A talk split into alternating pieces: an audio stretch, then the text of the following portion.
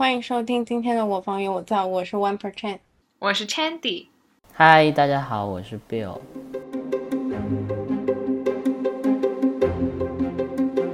罗泰·葛拉提出“人是万物的尺度”，那么人的尺度又是什么呢？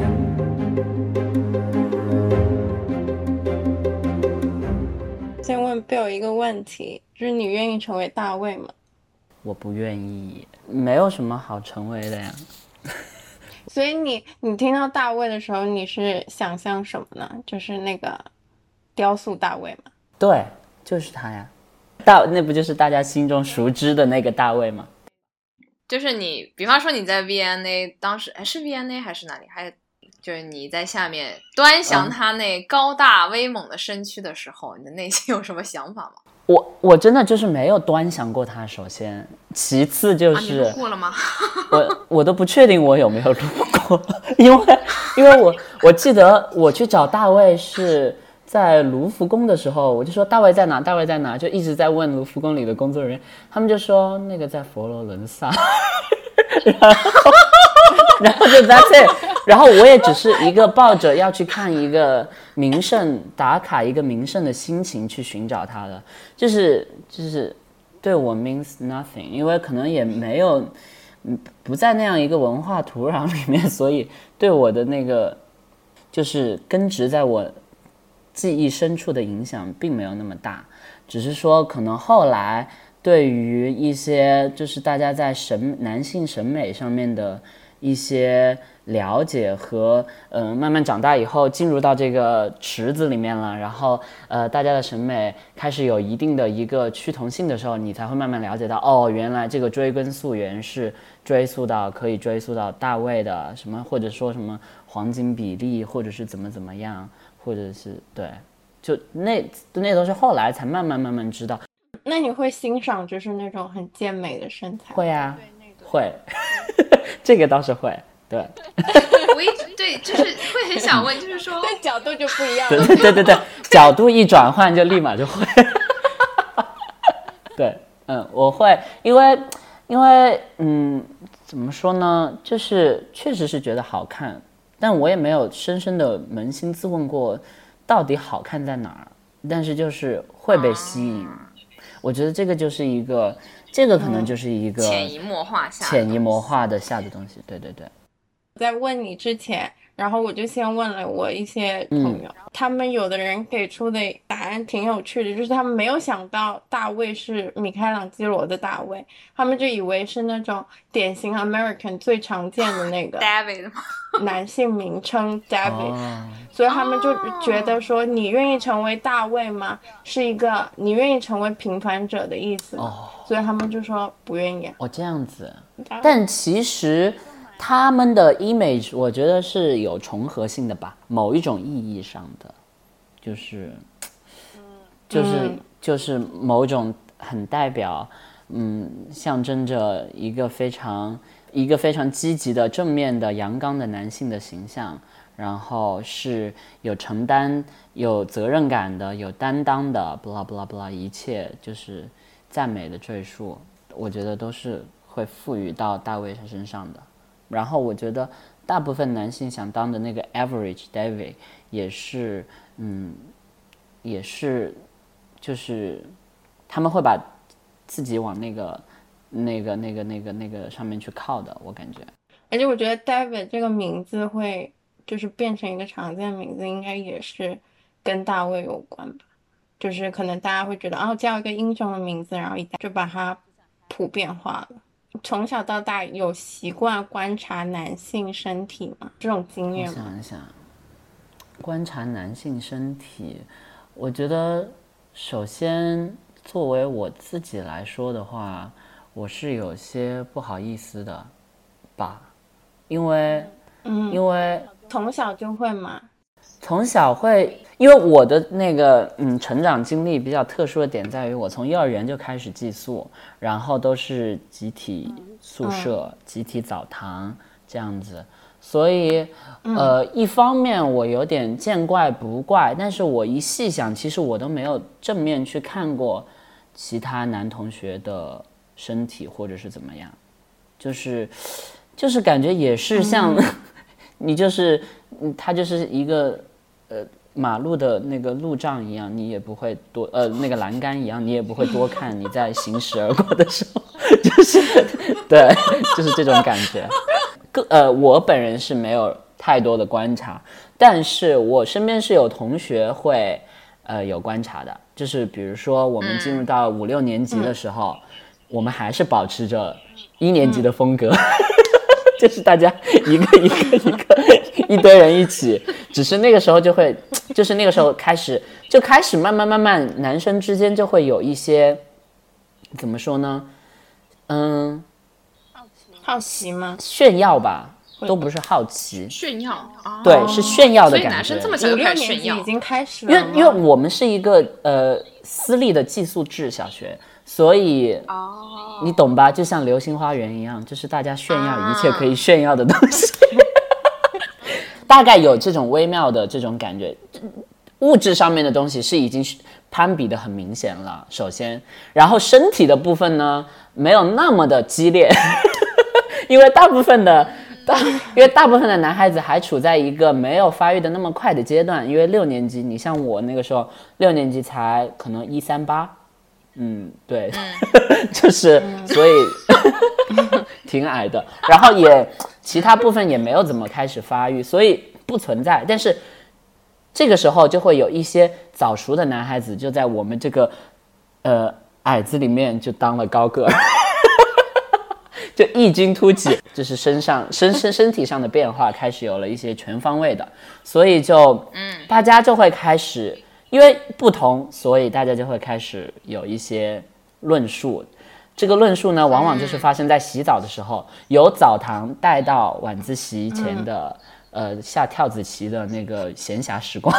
就是就会有这样一系列的讨论。然后下棋同时谈论一下各自的身体是吗？不是各自哦，可能就是只讨论那一个或者几个。他呃怎么就是就会，因为那个人他本身，比如说我现在说的时候，我脑海里是有一个指代的我的一个同学，他当时就是怎么呢？他当时就是在洗澡的时候会在呃洗澡过程中，诶做那个最经典的那个健美比赛的那种 pose。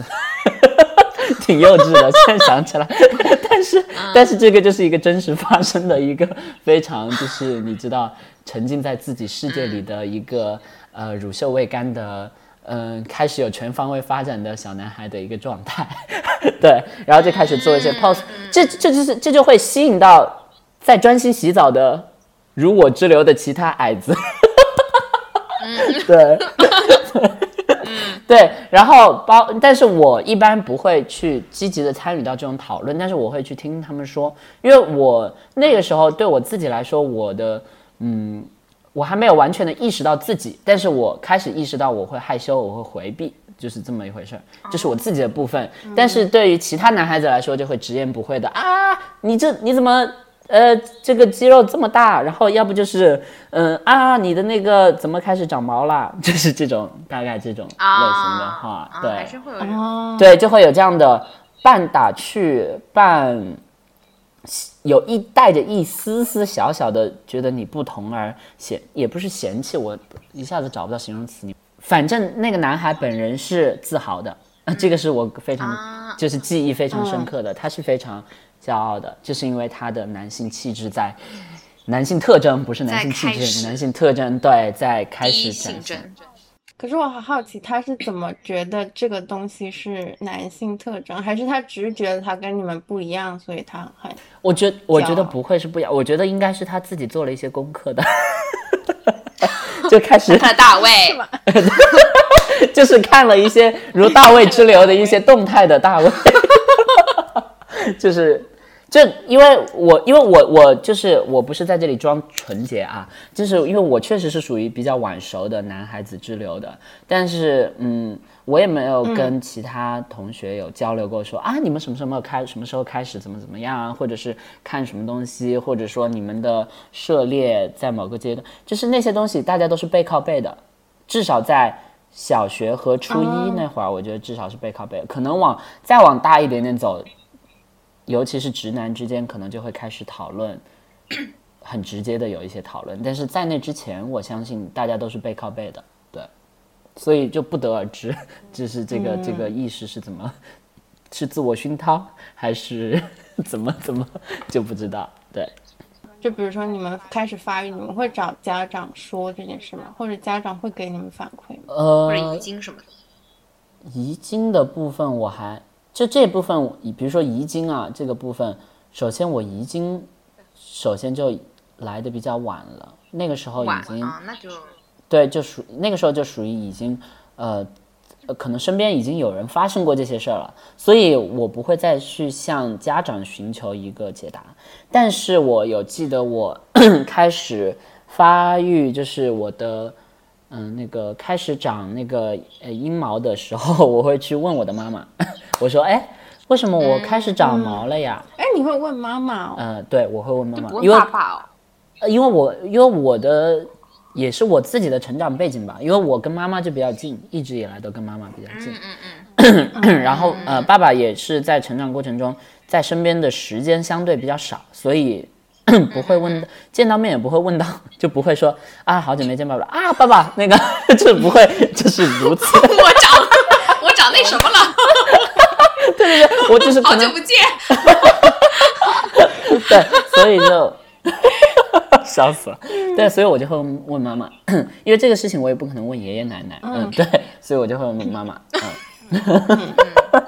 对，然后我妈妈就说，哦，这很正常啊，然后巴拉巴拉巴拉，就这就没啦，就是一个非常稀松平常的一个，她也不会说，哦，因此发现我开始。嗯，有一些这个身体的变化之后，开始对我进行一些性教育或者是怎么样，也没有，就是也没有，只是就是说啊，这嗯很正常，对对，你就平常心，怎么怎么怎么，也没有一些叮嘱。我可能女孩子的家长会有一些叮嘱，或者是怎么样吧，多少。哎，但是我觉得你们的好像男生之间对彼此身体变化的反应，怎么说，算是正面吧？是比较就算是有正面的竞争或者这个就是这个就是，对，挺不一样的。而且我们这么对比着说，我也是才，就是因为我之前跟朋友讨论这个事儿，也是纯在讨论女孩子的部分，因为我就是，嗯，我们在回溯一些成长是过程中，呃，引发矛盾的一些部分，但是并没有这样男女这样对比着来想过，对。这么这么梳理下来，真的是男生会相对正面很多，直接正面的，就是就是描述和反应，没什么心理负担，其实就是就是，尤其是就是我在那个长大了。年纪，对，就那个年纪，而且我们一直是鼓励，就是要就是你知道我们小时候不吃过那个那什么钙片，成长快乐，我觉得就是。就这身体的变化对我们来说不是一个成长的烦恼，它是它也不能说是成长的快乐吧，但是它就是成长的部分。对 对，它其实就像我们就像我们画身高的那个那个在家里面的墙壁上面一个个一个个刻度一样，就是这些东西都是一个相较而言是正面的东西，它是一个在进步的进取的一个状态。而且我发现，其实男生会，就是我觉得那时候比较年小、年纪小的男生，会把你们这种比较正面的态度，其实有一点转移到女生身上。就是，反正在我的经验里面，小的时候男生探讨女生，比如说在发育期的一些特征的时候，他不会怎么避讳，对好像他是觉得跟他的他的发育是差不多的。对对，但是反而那个反馈会让女生突然就跟雷劈了一样。是，女生经常会因此被弄哭，大概从五六年级、嗯甚至四年级开始。就比如说，男孩子很喜欢做的一些非常现在看来很流氓的行为，比如说弹女生小背心的那个肩带儿啊，或者说哦对，或者开始因为开始开始对女性，嗯，女生的那个呃身体的一些部分产生好奇，比如说剪女孩子的头发呀，就是剪头发那也没对啊，就有很多恶作剧啊，那你们会好奇同性的同性的身体。阿鲁巴，阿鲁巴这个文化，哦，这我算吗？阿鲁巴这个东西，我真的是到了高中我才知道。在此之前，我不知道是因为我就是，嗯，就是充耳不闻窗外事，还是怎么什么情况，反正就是我真的是到了高中才知道的。嗯，可能男生跟男生之间，因为有了这种性意识的萌动，所以会有这种，呃，可能一方充当一个角色，另一方充当另一个角色，然后来互相配合，来感受那个那种累过程的一个经验，大家会有对。然后这种这种东西其实一直持续到我的高中，也有类似的事情发生，对。但是也是不是说。互相喜欢或者是怎么样，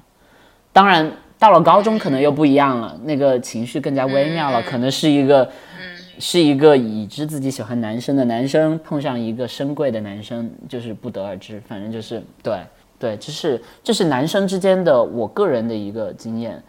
就是你向往的男性形象，就是有比如说你自己想成为的，也可以说你自己比较喜欢的，以一个可能。呃，性缘关系的那种角度去说实话，就像刚刚你们问我大卫的那个问题一样，我也没有说想要成为，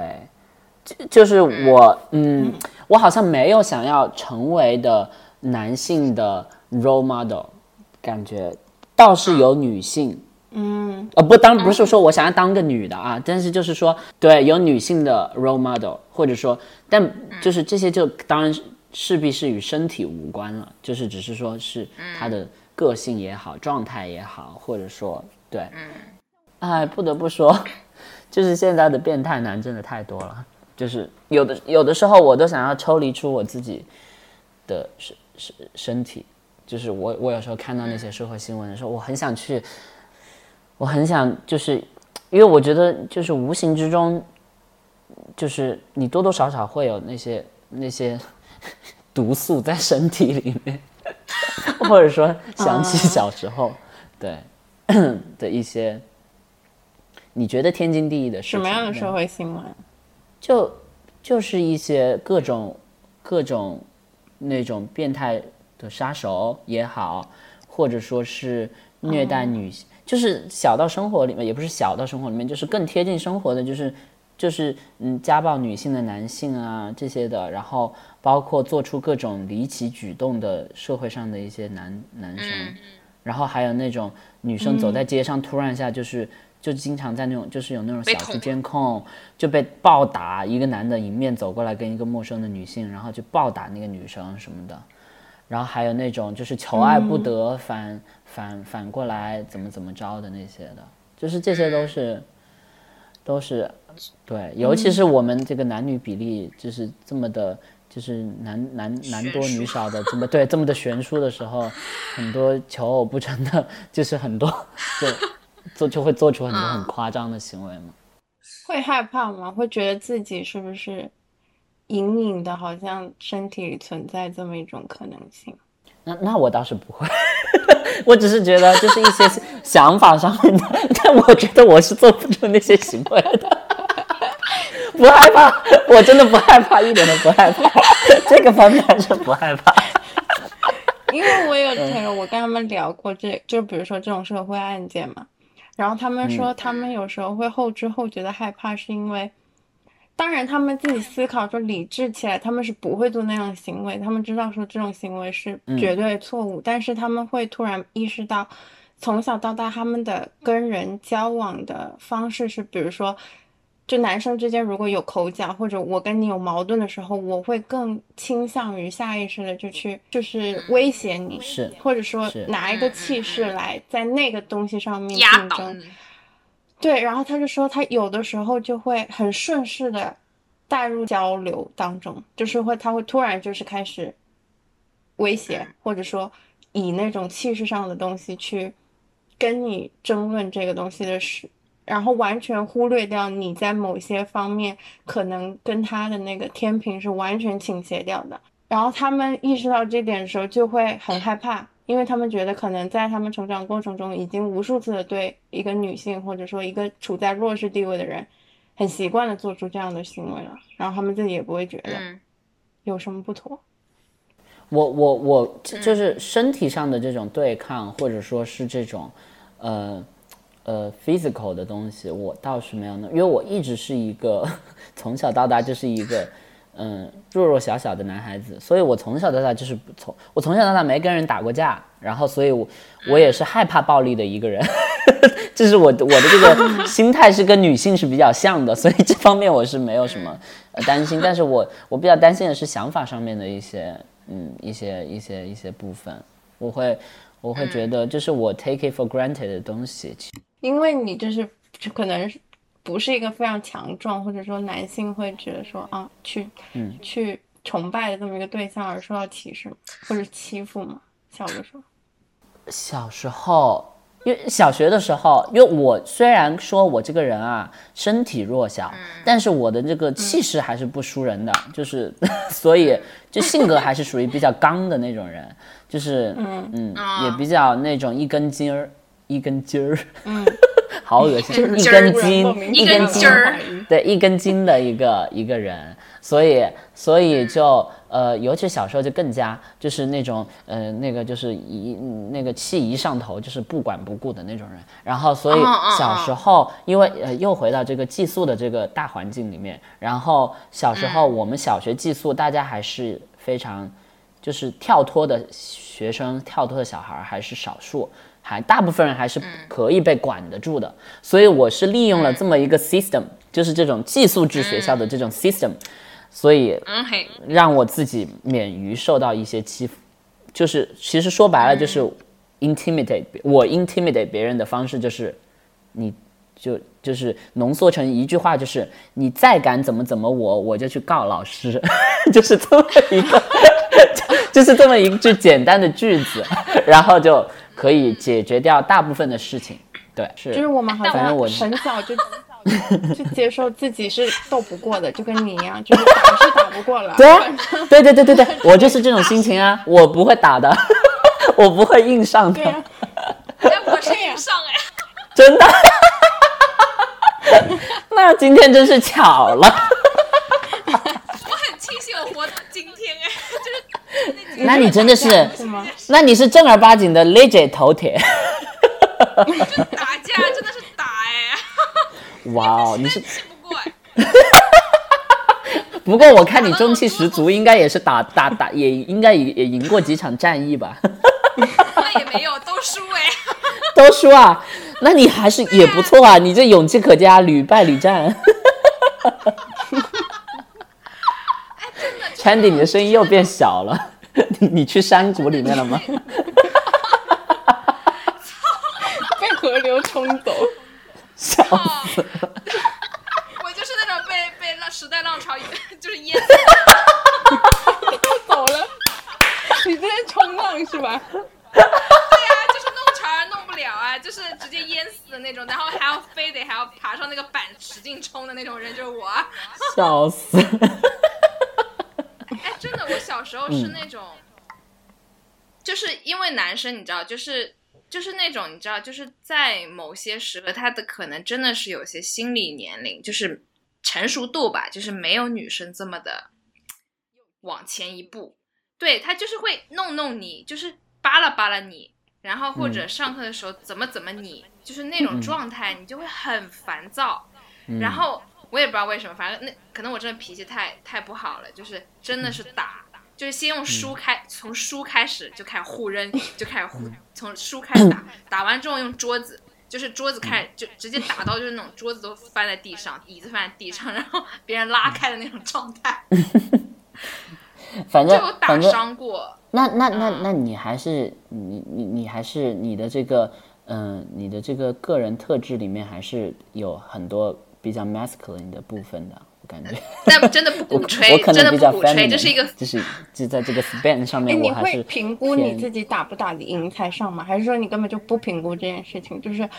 嗯老娘现在就是不爽，对我就是不管，我就是想说，我大不了今天死在这里，我就要跟你打。小学我是这样子，然后我初中的时候，呃，抵抗强权的一个方式 就是 就是被可可能欺负，因为我还是从小到大都跟大部分男孩子还是有些不一样，嗯，不一样在嗯，可能我喜欢的玩的项目，然后嗯呃声音，因为我小时候是在合唱队唱一声部，一声部就是那个最高调的，就是我声音高声部非常对。对对，就相当于是高声部，所以就很尖，然后很脆的那种声音。然后对，到初中呢就开始变声，但是我的嗯言行举止还是保留着我惯有的风格，偏中性的感觉。嗯，不是特别女性化，但是中性对于大部分男生来说就已经是一个女性化的一个。对对对，所以所以那个时候刚进初一的时候是会有经常碰上男生的打趣啊什么东西的，但是呃，我这个真的是一方面我也很自豪，另一方面我觉得也是，我觉得是怎么说呢？吞下了一些，也不能说苦果，但是是一些呃一些很 subtle 的一些苦，就是就是那种苦，不是说你有一个具体的事例怎么怎么，而是一种你的心理压力一直压在那里。所以我回想，就是之前我又跟另外一波朋友聊校园暴力这件事儿的时候，我说我没有就是被有一个非常就是可以就是 red flag 为一个事件的一个校园暴力过，但是我是一初中阶段我是有过校园被校园暴力的感受的，当然我也校园暴力过别人，就是就是因为我的一些举动和言行什么的，但是我被校园暴力的，我被霸凌的部分就是在于，嗯、来自男生背后的议论，然后那种议论是那种、他没有当面来说你什么，但是你会感觉到他在说你，就是那种感觉，就是一种感觉，对，就是他们会觉得你这个人怎么怎么怎么样。但是为我之后没有受到这些欺负，是因为我嗯，可能初中的时候会，因为我们。初中的时候也是寄宿，然后那个时候会有很多的活动，体育节、艺术节什么七七八八，然后那个时候会有经常要涉及到要排练活动，甚至英语风采大赛什么的，每个班都要排练一些节目什么的。然后那个时候可能我在这方面，嗯，跟同龄人相比想法会多一点，所以每次排练出来的结果都很好，然后就得到了很多人的认可，就是从学生到老师的认可，甚至就是到了年到了初三的时候，呃，老师有一些。他们的节目都会单独把我拉过去给他们排练的这种，然后就大就开始有一些口碑，就大家就会觉得说，哦，这个这个男生可能还是有些才华，巴拉巴拉。然后这个这这个就就是在这个过程中会赢得大家的某种尊重，然后他们就不会再对你怎么怎么样。就是比方说，像他像他说的，就是他要通过别的一些东西来补足一些什么，让自己有底气或者什么的去面对一些情况。嗯，就这个还是而且这个不是我有意识的，这个是是，无意识的，这都是我回顾整个这么一个 pattern，我总结出来的一个状态。我在那个当我在那个当局的时候，当下的时候，我并没有这些意识，我就是在 go with the flow，我就是在做我喜尽量做我喜欢做的事和去逃避我不想面对的事情，就是在这样一个一些、一些一些选择的时候，然后形成了这么一个一个一个一个画面感。这就是我，这是我，这是我对，这就是我后来回顾我才能够说，哦，我总结哦，原来可能就是是这样子，这不不才有一些这样子，就是才总结出这些所谓的因果关系啊什么的。对，但我在当下、那个当下，我是并没有这些意识的。哦，就是，但这些当呃，这些都是一直延续到我到高中甚至大学的时候，高中就更加，我就会更加想要在这我擅长的部分发力，因为到了高中就完全，嗯、也不能说怎么样，但是就是说，呃，没有任何的 issue，对于，就是因为我的底气加上我原有的一种自信力吧。或者说一种什么东西，就是让我在校园里面就是无法无天，quote 无法无天，就是那种非常跳脱了啦，就是不会有任何心理负担了，对，嗯，就是那种很自在的一个状态，对，就是，嗯，我是我反正是，就是我没有去想过我的这个呃偏中性的一个行为举止给我带来了什么，或者说 disadvantage 了我什么，或者是怎么怎么样。我是直到了可能到了大学，然后可能到了英国之后，甚至然后我才开始去想这些部分的问题。我会去想说，嗯我会去想说，嗯嗯，我这样是怎么了吗？或者是说看到了一些其他人的例子，我会想说，哎，为什么我从来都没有过这样子的思考？就是说，嗯，但是我又在潜移默化之中在被塑造。就是我，我一方面我又觉得说我一直都是在做我自己，但另一方面我也觉得说我其实也是在迎合某种期待，就是没有那么的做自己。就是因为我就像你们刚刚说的，我在依靠一些别的东西去 拉拽到我自身身上去加成，但是我觉得我自己本身就是我到了，呃，可能到了英国之后我才去。我才有意识要多去观察自己的时候，我才意识到，我觉得我自身本身的一些特质就已经足够是一个，嗯，很美的状态了。对，这足以值得被欣赏了。就是当然不是说我不要去努力去开发我的兴趣，而是说，嗯，我当我回想，呃，这个这些我要去拉那么努力的去证明自己很棒。对对对对对对对，我不需要去证明证明。就是当然努力归努力了，但是就是对，就是个性方面，因为我觉得尤其是在大学之前的校园阶段，大部分的东西，大家尤其是对于直男直女来说，就是就是个性、外貌这些东西啊，可能嗯那再那个一点，可能挂一些比较物质的东西，比如说。是嗯，谁穿的好看，谁能对家境这些东西，但是没有别的了，就是就是这些呀。所以我所以我就会想说，我就会想说，我就会想说，这个部分是是也是一个潜移默化的过程，我觉得，嗯嗯嗯，而且我就觉得，嗯，人在年轻的时候，包括这种成长期，他需要的一个很大的东西就是认同感。可是，如果比如说你是一个可能身体形象，包括你的性格或者什么东西更符合一个大众期待的这么一个人，或者说所谓的正常人吧，你就很容易能在群体里面获得认同。比如说像女生之间或者男生之间，可能你会觉得他只是一个很正常的女生，你就会愿意跟他玩在一起，你觉得你们是同类人。然后男生之间也是一样。但是，比如说像很小就已经有一些不一样或者有一些特点的人，他们可能一开始这种认同就没有办法直接那么天然的得到，就变成需要像你说的那样，就去找一个自己的途径去证明给大家看，说，哎，其实我也很优秀，你们其实可以认可我的，你们可以跟我在一起玩的，就变成这种证明。而且找到途径的人都已经是幸运儿了。我觉得，对很多人就找不到途径的，对，嗯，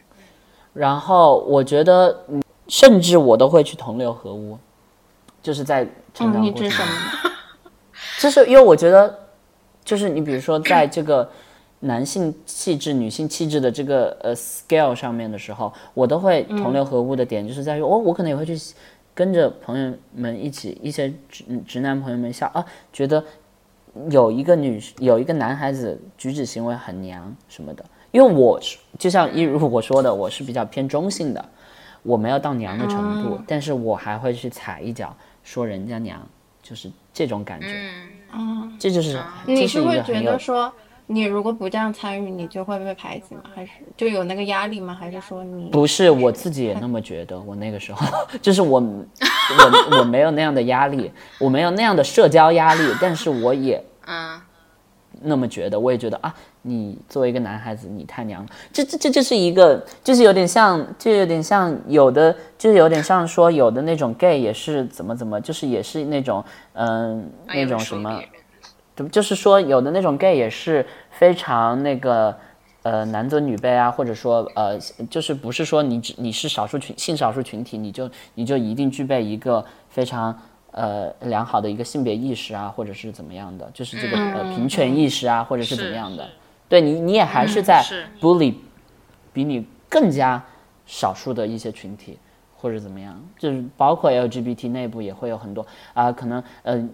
可能可能呃，gay 又会 觉得说 transgender 又怎么怎么怎么样啊，巴拉巴拉的，就会也有很多这样子的问题存在嘛。所以我当时在校园里的我也是有这样子的一种 行径的和想法的，对，从想法到行径上面都是有有犯这些错误。我觉得这也是一种就是有毒的塑造塑造，嗯，对。其实就感觉很像大家都在一个 bubble 里面，然后这种有毒的压迫，就是可能先降临到直男，就是可能最高位，然后再从他们上面 pass 下来就乱撞，然后大家互相给互相这种对，就是在所谓父权社会的一种一种这种呃 hierarchy 下面，大家都会找到一个自己的一个生存状态，但是不得不去符合。这么一个结构，嗯，或者说这么一个框架，嗯，就是所以这个还是非常非常嗯泯灭人性的。它当然没有那么 没有那么像那么那么那么夸张，但是确实它也是泯灭人性，就是。慢慢的在泯灭人性，它也不是一下子。对对。对对对，就是古希腊那个时候，他们之所以要那么健美，就是他们的。欣赏就是以英雄运动员，因为那个时候就是可能，呃，有战争啊之类的这种需求啊。奥林匹亚所以古希腊，对古希腊的人，他们就是以运动为荣的。然后健壮的那种体格，就会满足他们对这种什么的那种推崇，就是运动精神啊之类的。然后包括他们还需要抵御城邦之间那种战乱，所以整个。等于说是他们对于一个人的需求，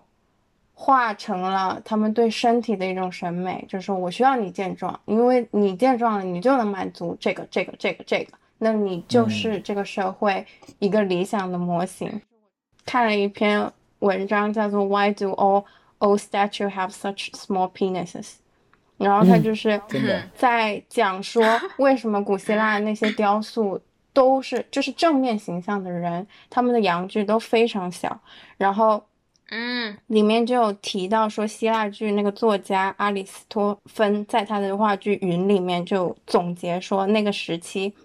男性的理想特征是胸部宽阔、皮肤光滑、肩膀很宽、舌头很窄、臀部结实、阳具较小。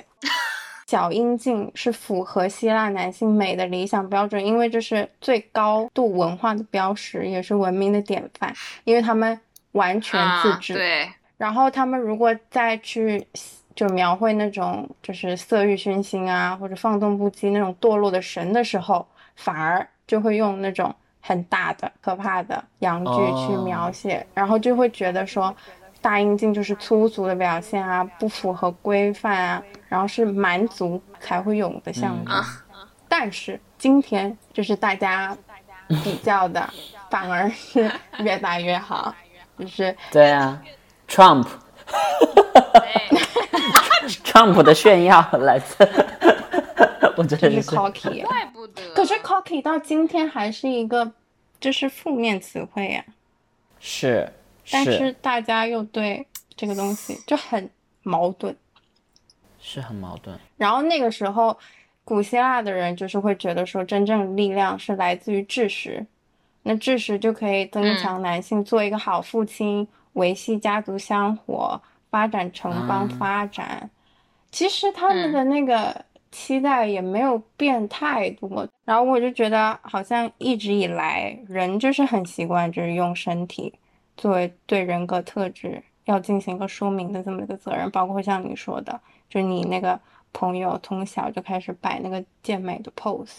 然后大家可能就会觉得，哦，他是一个健壮的人，那么他可能是个勇敢的人，那也就是证明他可能是一个 some in some way 他是个好人，就是他身上具备更多值得被欣赏的特质，但其实。你们只是看见他健壮的身体而已，但后面的联想就已经会，他因此当选了班草呢。哦哦，哦 天，哦天，哦天，嗯，那个时候我们就是在这样一种文化的浸淫之下成长起来的。怪，大家会习惯，就是最下意识的就会觉得你的嗯、呃精神理想状态应该在你的身体上面得到一个反应，有所就他们必须是一致的。所以这也是为什么所谓有毒的 toxic masculinity 会很多的很很多的所谓具有这那些特征的男性会会如此的在乎他们的身体，然后就像我们之前做的那个毕业表演的 project，然后也是看了很多相关的一些影片，就是很多的男性为了练自己的身材，就是练到了一种病态的程度。然后我们当时在排练和设置环，就是呃情节的时候有也有展现这一块儿的一些病态的部分，就是身体这一块是一个非常、非常大的体现。Grace and Perry 书里面就有一句话，他说：“男人比起锻炼 肱二头肌，似乎应该多锻炼直觉。是，是，确实。但我想问你，你会觉得自己有所谓第六感，或者说直觉很强这种？我一直是很相信我直觉的一个人，就是这个直觉，我呃，这个直觉往往是体现在创作的部分。我一般相信我直觉，往往我很坚持的时候是在创作上面可能有分歧的时候，然后我一直很相信我自己的直觉，然后我 turns out 就是如果有机会去 turn turns out 的话，就是一般都是会觉得哦，我会觉得说哦，这个你看，就是这我心里面会觉得说哦，你看这是符合我的直觉，这么有这么一个，所以我会不断的加强我对我直觉的一个一个坚信吧。对，会有第六感这种东西吗？因为一般说第六感，我就想到说说女生的第六感，然后女生的第六感再一再如果说到女生的第六感再一细想，你就会觉得就是感情上面啊，就是说啊，女生抓包谁出轨，就是这种，就是这就是一个惯性的连锁的一个一个，所以我我我就被这个深深植入在我脑海里的观念困住了，我就我不知道这个第六感到底还能包含什么。如果说是 instinct。那我觉得就是我，我感觉就是我不知道是不是英文跟这个第六感，就是第六感是不是就是 instinct，还是说它还有一个？就如果它真的是一个这么片面的东西的话，那就很糟糕啊！就是如果你一直被强调这件事情的话，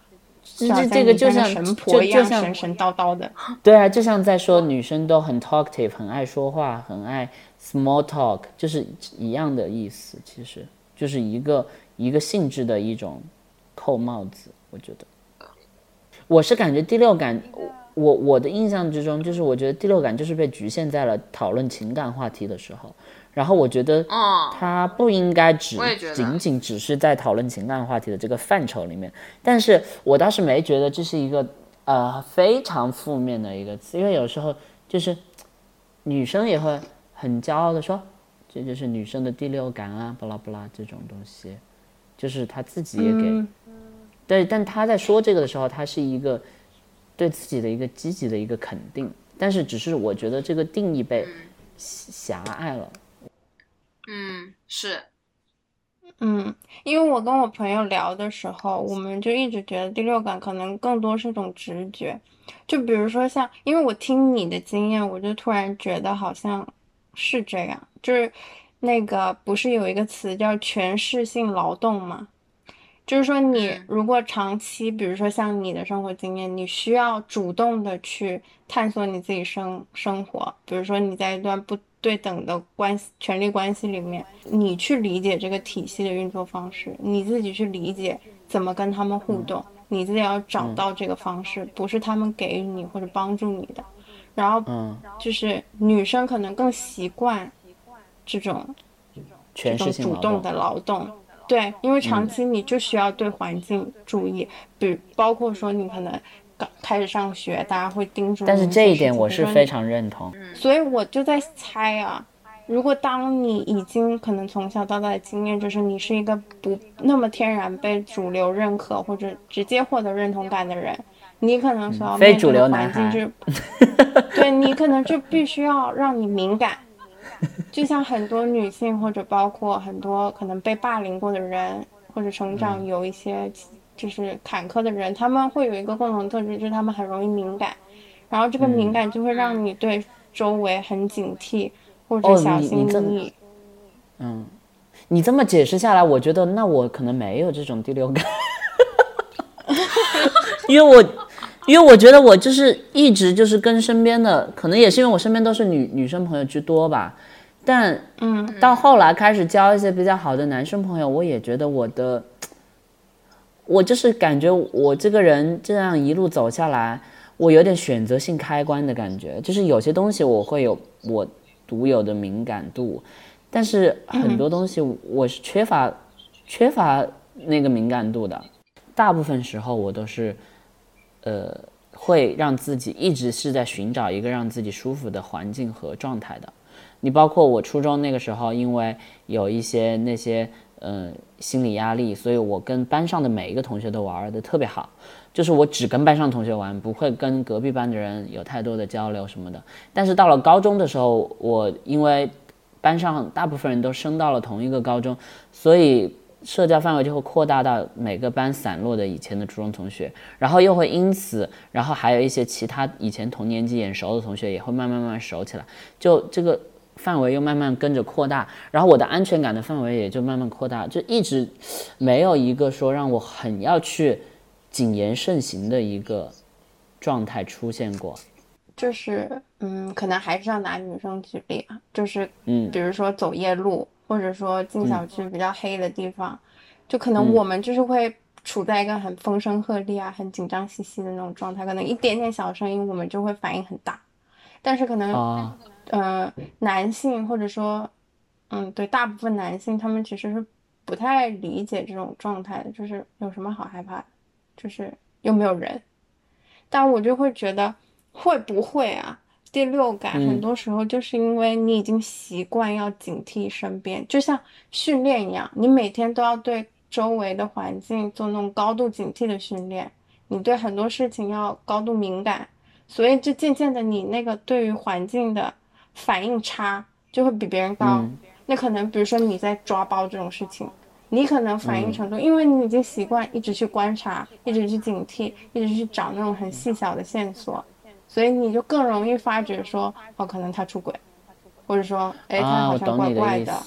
我懂你的意思，我懂了，这这是一个后天的一个训练的结果而产生的一种一种能力了，它它可能不是一个天赋，它是一种能力。它是一个训练出来的能力，这不是一个很令人开心的能力，那蛮蛮悲哀的。其实，就是就像就像冰岛的融化的冰川一样，它虽然很美，但是它是一个悲伤的结果。对对对吧？虽然这个能力令人叹服，但是它确实有着就是一些无数的辛酸泪在背后堆砌出来的。嗯，我懂你的意思了，对，这很有可能哎，我觉得，但对于男生来说，这种能力那确实就是不太会容易产生了，就是这么说来。那你怎么理解男性气质？其实我一直好奇，就是男性气质是叫什么？到底是翻译成男性气质还是男子气概？因为我觉得英文里面这个对英文里面这个词，它其实是有一点。就是旺，对，就是男子气概，对，男性男性气质，我也不知道怎么用英文说，但是 masculinity 就是男子气概，嗯。在牛津字典里面解释是 qualities or attributes regarded as characteristic of man，就所以他还是在说，是有一个正常男性所嗯提供的一种典型的、适当的、被期待的。这么一种特质，qualities。对，但这不就是男子气概吗？我，但是你不觉得男子，当你说男子气概，你会就是有一种 就是很 man 阳刚的那个隐隐的那个气氛在里面。但如果你说男性特质的时候，你不会觉得说阳刚是一个必须要存在的部分，它是一个中性词，跟一个已经有点偏向。一个 stereotype 的一个词语，就是男子气概跟男性特质气概这两个。但是，但是，嗯，但是如果我说男男男性特质，我不是在说一个很男性标示出来的特质，那我怎么把它凝练出来成形成为一个特质呢？因为我，因为我的理解，男性特质、女性特质就是一些非常 labelized 的一些特点，然后它本身就已经是对立的一个状态了。只是说我们现在鼓所鼓励的就是说，大家在这两个特点之间去找到自己舒服的状态，而不是说我非他即他，我不是这个，我就是那个。而是我们就是要在这个 span 上面能找到我们最舒服的点。Masculinity 和 femininity 就是一个社会性别的东西。我作为一个本性别就是生理性别男的人，我也可以是一个非常 feminine 的一个社会性别的一个嗯，对，性别男的男性。我作为一个非常呃，我作为一个生理性别为女性的人，我也可以是一个非常 masculine 的一个。一个一个一个状态的呈现，对我觉得，嗯这个就是我觉得就是呃，把这个观念大家都把它理清了，其实就嗯，其其实就是一个对于其实对我们来说就是一个在接受这个一个新的一个理解的角度的一个过程。你了搞清楚了这个东西，就我觉得就不会存在太多的。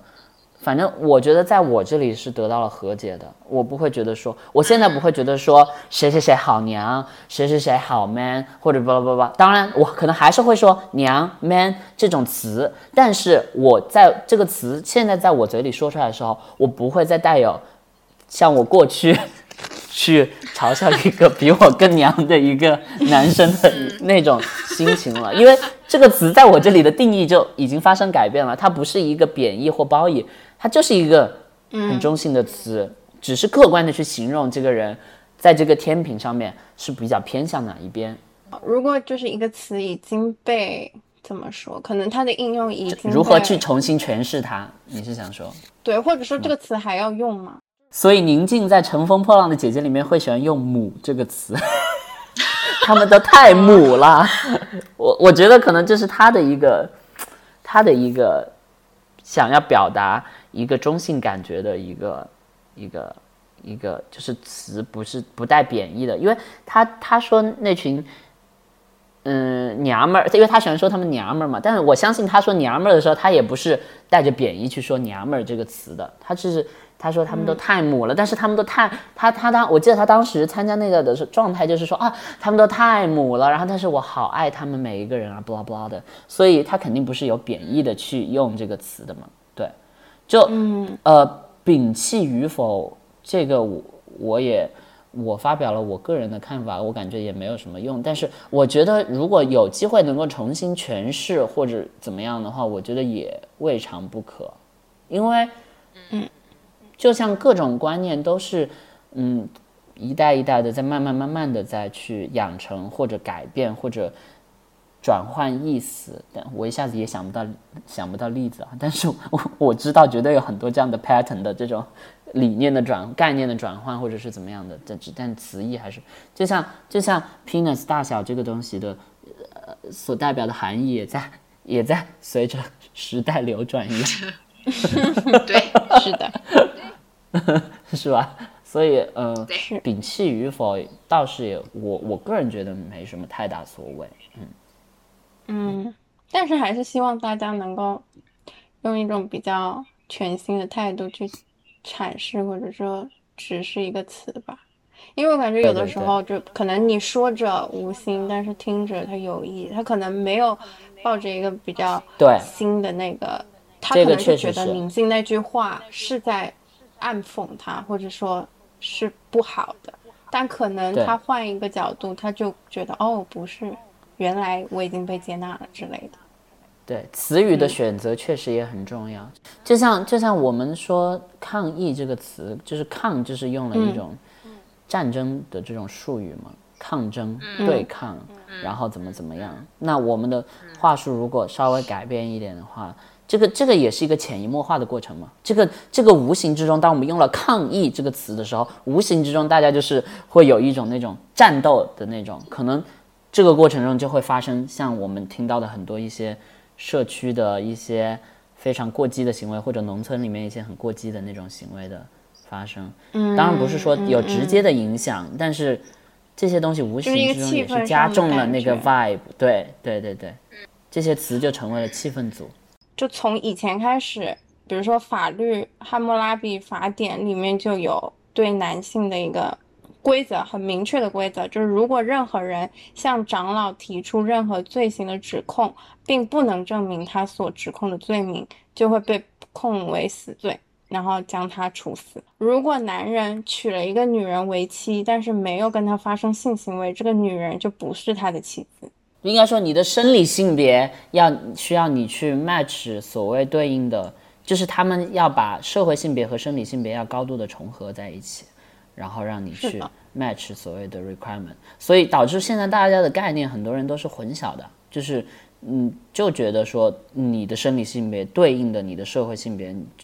该做的事儿。或者说是怎么怎么怎么样，孙亚兰说的那个一样啊，就是它就是就是就是一个结构性的问题。其实呃，我就又不得不扯偏一下，其实就像 Black Lives Matter 一样啊，就是也是一个结构性的一个问题，就是屁股决定脑袋。托尔金就有一个观点，就是说贝奥武夫就是一个典型的英雄主义式的人物。大家总是把英雄高度理想化，但是忽略了贝尔武夫和怪物之间的相似之处。就其实他们只是目的的不同，但其实他们的特质是没有区别的。然后包括托马斯·卡莱尔也说过，关于旧理想已经过时了，而新的理想还是不可见的。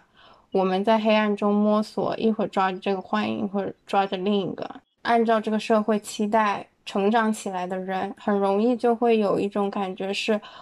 我是被这个社会期待以及他后面保障的东西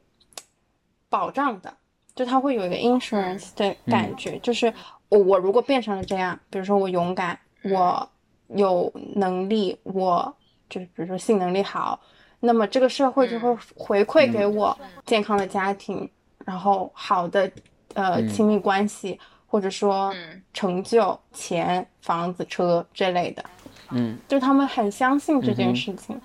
但这件事情是不是不存在的？这个还存在着同类竞争呀，就是大家之间的竞争，然后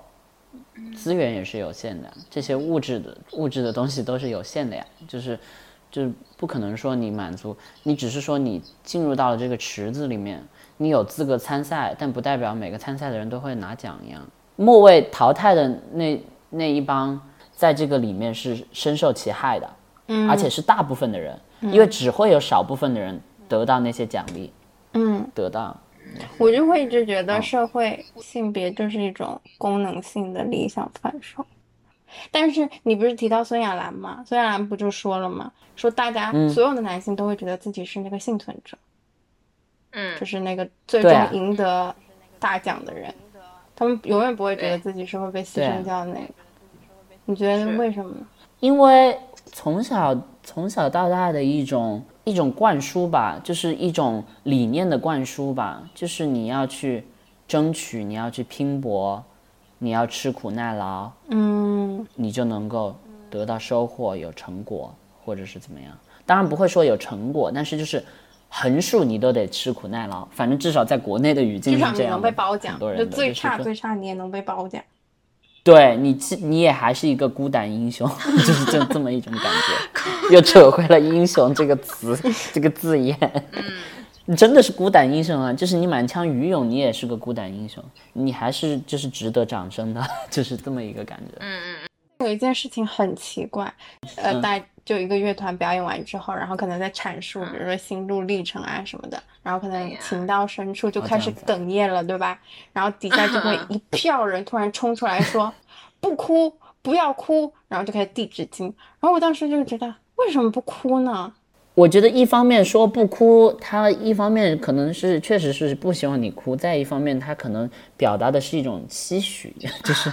不要那么伤心吧，就是也不是说你此时此刻不准哭，对，也不至于那么强势。你不你不觉得那个时 间没有那么强势了吗？他们真的是用吼的，就是雄壮、中气十足的，就相当于你他妈玩摇滚的，你哭个屁！不我觉得也是表达一种态度因为大部分都是摇滚乐队嘛摇滚精神。be a be a rocker 可能就是我我也不太了解摇滚精神 但是但是我我我的理解就是 那倒也是你这么说 怎么说呢？话都被你说完了。笑死。你懂吗？你可以过一段时间，嗯。你说没事不哭，但是包括说你说嗯你小的时候摔倒，这这是大家的思想都是，因为我们都是在这样一个不哭教育下长大的，就是不要轻易的流泪，对啊，不要轻易的哭。所以大家听看到哭的第一反应就是不管你三七二十一，先喊出不哭，或者说表达出一种不，或者说 表表达出一种要你不要哭的一个态度。嗯，是的这样子。我印象好深刻，我那时候高三的时候，然后呃，因为那时候我出国嘛，然后不要高考，然后就拍了个高三纪念片给我们毕业的那个我们那一届的。然后当时我印象好深刻，就是采访一个我们竞赛的一个同学，就是呃已经被保送到北大的一个朋友，然后他就说他妈妈给他的，因为当时我采访他的部分是亲情的部分，我就说呃聊他跟他妈妈，然后聊他的竞赛的这个路上的一些挫折啊，不拉不拉的。然后他就说，当时他妈妈给他的，我印象好深刻，因为他说，他聊到就是聊到他的挫折的部分的时候，他就说他想要哭，他想要哭，他当时就是应该是有一个部分就是呃被刷掉了某一个比赛，然后他就想哭，他妈妈的他就说他他说他妈妈就给他上了一课，就说哦你不要哭，就是尽量不要哭，如果你要哭的话，就躲到厕所里面关着门偷偷的哭，这就是这就是一个非常常见的一个这么一个状态，就是即便是在一个你你遇到的一个你人生对于他当时的人生来说是一个非常大的挫折的时候，他他妈妈也是，而且我我了解我那个朋友是一个性格比较嗯怎么说呢闷骚的人，所以他表露情绪的机会就很少。但即便碰上了一个让他情绪如此激动的时刻的时候，身边还是有人在提醒他，即便是最了解他的妈妈，也会这样子来来劝导他。但当然，我相信他妈妈的也是出于他的发心是好的，但是就是会对一种一种特质就很盲目的崇尚嘛，就是勇敢坚强。你如果不哭的话，不管男生女生也好，你就是一种坚强的象征。坚强的人就是好的。就是因为我们在我这个到我这个年纪，我就说最近的吧，因为我一下子嗯嗯记不起来有，但是就是我就是现在现阶段遇到的很多层出不穷的问题，就是到了婚恋的，就是比如说呃谈婚论嫁的程度的情侣，嗯，然后到现在还是很多男生天然的认为女生就是结婚之后，尤其是有了小孩之后，那就是待在家里面比较好，因为他们还是坚坚持的相信男生的在各个方面的体力精力都是要优于女性的。还有，而且这个是发生在我一个很好的朋友的身上。有一天我坐在他车上跟他聊天的时候，他说，他说他就是觉得就是那肯定还是要怎么怎么怎么样，就是即便是我们同一个 generation 的人，而且我的朋友也是，嗯，受过各地教育的，嗯，在国内待过，在国外待过，而且都是好学校，嗯，然后有过教育背景的人，依然，而且是我觉得是我很能聊得来，或者说三观比较一致的朋友，然后还是会愿意去服从这样一个框架，嗯。的时候，我我我我我还是很失望的，就是这是我，就是这近一年来比较印象深刻的一个发生在我身边的一个例子吧，就是他会觉得说，呃，是，嗯，就是多方考虑过后，就是说啊，我也试过这样，也试过那样。我从经验上来讲，我觉得还是就所谓符合社会期待的，就是所谓老人的经验还是比较好。还是说他真的就是也不考虑其他的？称之不上经验、个人体验的一个经验，我觉得这就是一个模子，一个模具。嗯嗯然后你在这个模具里面，你占有一点点的 privilege，你就可以在这个模具里面，你就可以走得更加的顺利，更加的润滑，你就不你就不你就不会觉得有卡壳的部分。因为我朋友家里条件也很好啊，所以这就是他他的润滑剂剂在这个模具里面的，嗯他就不需要，他就不需要，他就不会觉得这个这个 system 有什么太大的问题。我们如何为一个生理男性或女性创造思考自身呃 identity 的机会？就身为家长或者社会人士或朋友或者一个陌生人，让别人看见更多性别展现上的可能性，会不会有所帮助？也呃，就以你的心诠释我的爱，第一季的呃，我看完之后是嗯非常惊艳的。嗯呃，惊艳的点呢，就是在于首先。我打开第一集，我印象很深刻。第一集他一开场就在那里流泪嘛，然后他的那一场哭戏其实是有打动到我的。虽然他大家都在呃半吐槽半就是宠爱的说这个 Bill King 的哭戏很丑啊，不拉不拉的，但其实我是觉得他的哭是打动我的，很真挚的。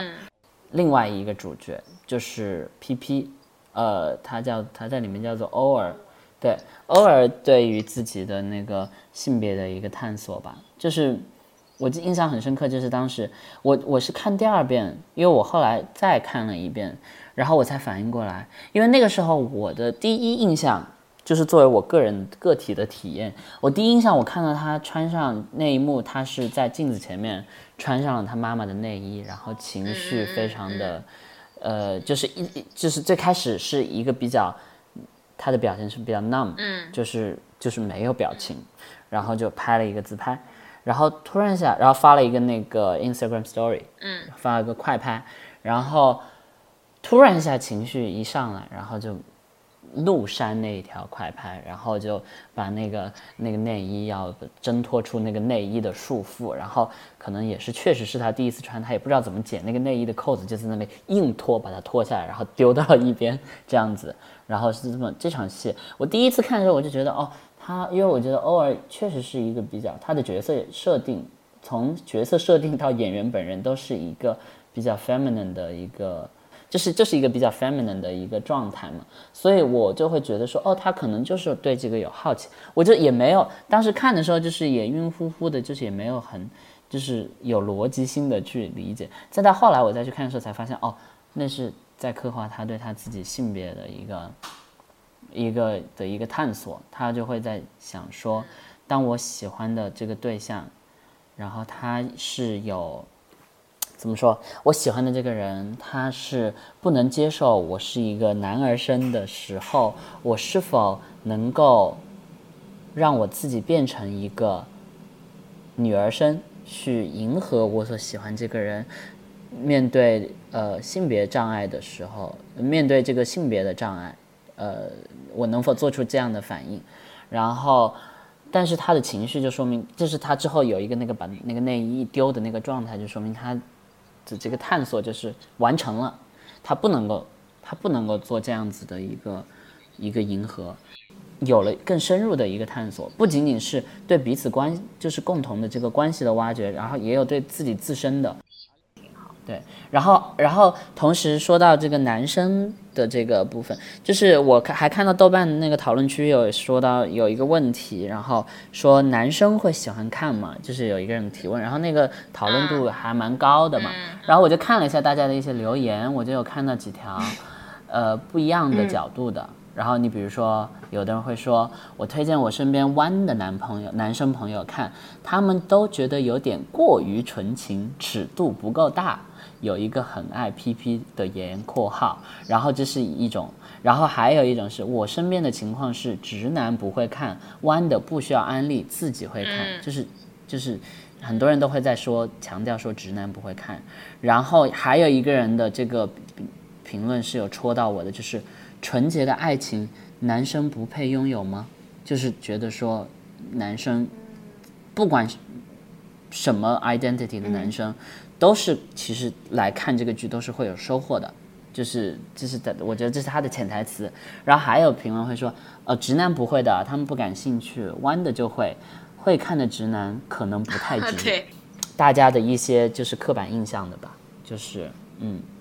就是在否定男性的对于感情的细腻，或者说对于感情的这种能 get 到的这种能力，或者是就是对于一些细腻的东西能 get 到的能力，这其实也是这这我觉得挺反映这是一个现状的。然后还有什么？我为了喜欢的人才看的剧，看了之后发现自己也应该不太值了。（括号不是）